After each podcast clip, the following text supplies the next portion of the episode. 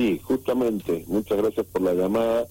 Creo que es un programa este que estamos planteando que es muy necesario, que habla de una plataforma de desarrollo rural, sobre todo para distintas localidades del interior de la provincia de Mendoza, que tiene por objeto este, este programa mejorar la calidad de vida y el potencial de todas las regiones del interior de Mendoza.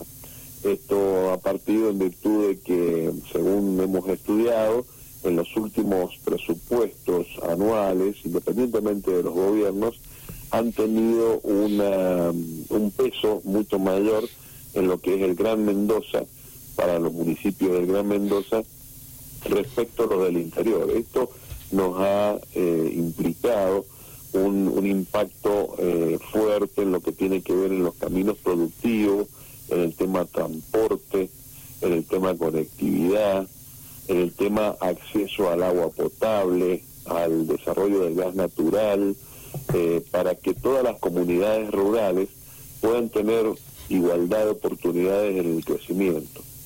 Yo he sido intendente de San Carlos durante varios años y he, vivido también en carne propia teniendo que gestionar estas esta circunstancias. Entonces el programa concretamente establece esto, establece un, potencial de desarrollo para acceso a servicios eh, básicos que permitan eh, una mejor vida en eh, el interior de la provincia de Mendoza. A ver, eh, ¿Y cómo digo se implementaría en el interior de la provincia? ¿Hacia, qué lugares estaría focalizado esto? Bueno, es en general a todo el interior, a la parte rural de cada uno de los departamentos, teniendo en cuenta el plan de ordenamiento territorial de cada uno de los municipios, ensamblándolo en el plan provincial. Esto es que tenemos eh, distintas localidades que prácticamente han quedado en cierta forma, como se dice, fuera del mapa, o cuando dejó de pasar el ferrocarril, o cuando eh, la producción primaria cayó en, posibilidades de comercialización. Entonces justamente apuntamos a la recuperación de las vías del ferrocarril, a recuperación de este, esta modo de transporte que es ecológico y que además brinda un montón de oportunidades y empleo y también eh, de la mano la conectividad eh, en Internet, por ejemplo, para permitir el desarrollo educativo, el desarrollo comercial. Eh, básicamente es, es una idea que plantea ir equilibrando la inversión pública en el interior, es decir, en las, en las comunidades rurales, que se traduce, según las necesidades de cada región, o en desarrollo de redes de agua potable, o el desarrollo de, mejora de caminos rurales. Eh, el acceso también, planteamos en, uno de los capítulos, el acceso a la salud, eh, que permita que los habitantes de distintas localidades puedan acceder, y habla en general de todas las regiones y no de alguna en particular, ¿no? Eh, Jorge, por lo que dice, usted nota, por ejemplo, en la actualidad que mm, ¿Se centraliza todo demasiado en el, en el Gran Mendoza? Sí, sí, y esto no es solo una afirmación mía, esto lo puedo corroborar con estudios de los últimos presupuestos de hace más de 10 años en la provincia de Mendoza, por eso le decía que esto va más allá de una gestión de gobierno de distintos eh, espacios políticos. Hay una tendencia a concentrar la infraestructura y la inversión pública en lo que es el Gran Mendoza, en desmedro de las distintas regiones, llámese Valle de Uco, la región sur o la región este. Lo que planteamos concretamente es que esto poco a poco se empiece empiece a cambiar y que tengamos una igualdad de oportunidad de todos los habitantes de la provincia, ¿no? Eh, bien, Jorge Difonso, diputado provincial del Frente Renovador, con él estamos hablando.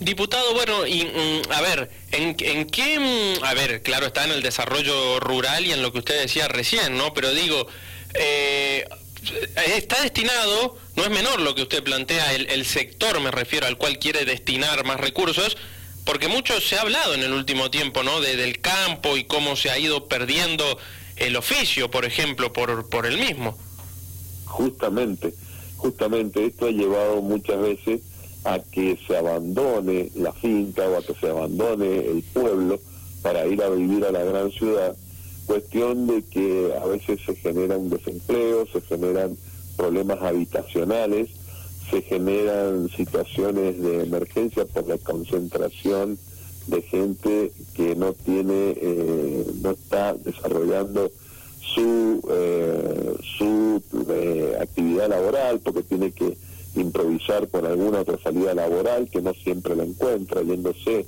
el desarraigo. Entonces entiendo que para un crecimiento armónico y un desarrollo del potencial de Mendoza, que básicamente tiene un gran potencial que tiene que ver con la agroindustria, el turismo rural y demás, sí o sí necesita un desarrollo en la inversión de infraestructura básica para que esto pueda concretarse, como así también el tema de la conectividad que hablábamos recién, ¿no? Sí, y, en, eh, algo tiene que ver con, con las energías limpias también. Absolutamente.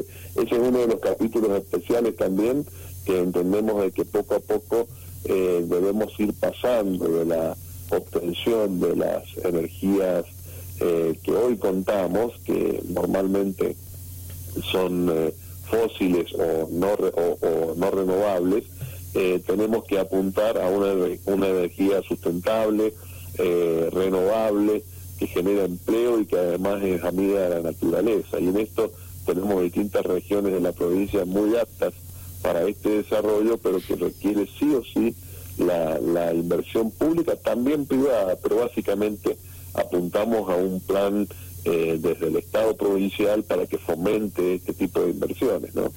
Recordemos, ¿no? cuando hablamos de energías limpias, hacemos referencia a qué cosa puntualmente.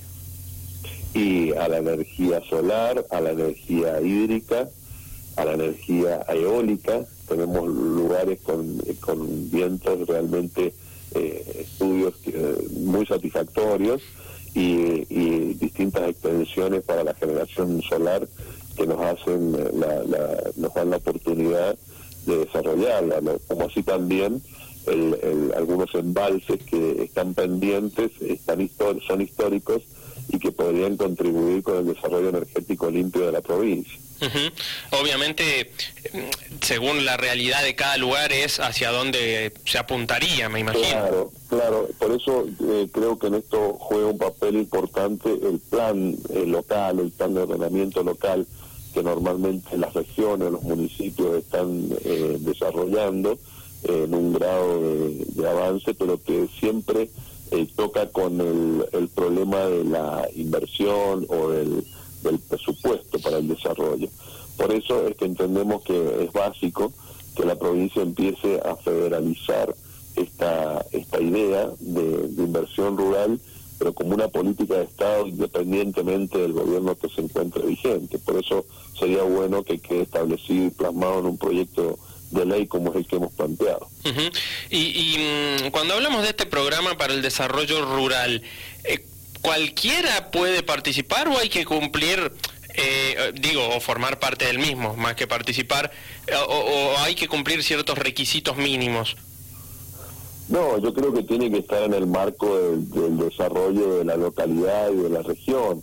Hay regiones que tienen como prioridad el acceso al agua potable, por ejemplo, o eh, la mejora de los caminos y carreteras, o la posibilidad de recuperar el ferrocarril o la posibilidad de desarrollar mejor conectividad, más calidad de Internet para el tema educativo o para la conectividad comercial. Eh, cada región tiene que ir priorizando, sabemos de que esto tiene que ser paulatino, pero sí o sí es una inversión que puede generar empleo, que va a generar más oportunidades sobre todo y que por sobre todas las cosas va apunta a fortalecer las localidades que se nos han venido abajo con el correr de los años. bien. Bueno, diputado, eh, le agradecemos la comunicación con Dial Radio TV y después hablamos eh, a ver qué pasa con este proyecto. ¿Están en comisiones actualmente? Sí, sí. Está actualmente en la Comisión de Economía de la Cámara de Diputados siendo estudiado y debatido y esperamos que pronto pueda llegar al recinto para ser discutido.